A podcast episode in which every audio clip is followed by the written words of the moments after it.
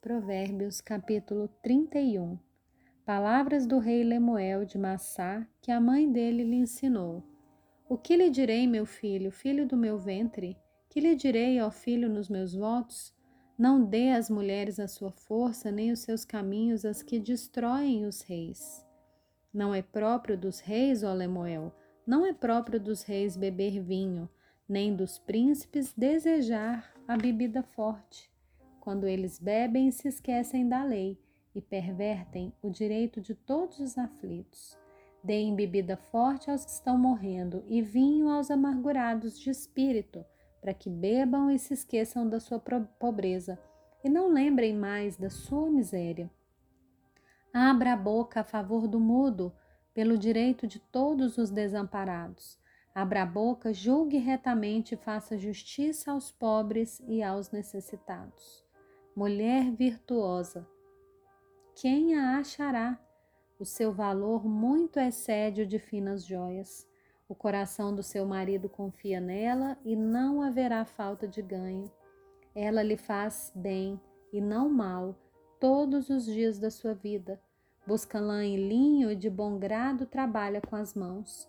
É como navio mercante, de longe traz o seu pão.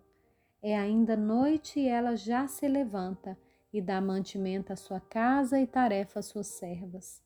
Ela examina uma propriedade e adquire-a, planta uma vinha com a renda do seu trabalho, cinge os lombos com força e fortalece os seus braços.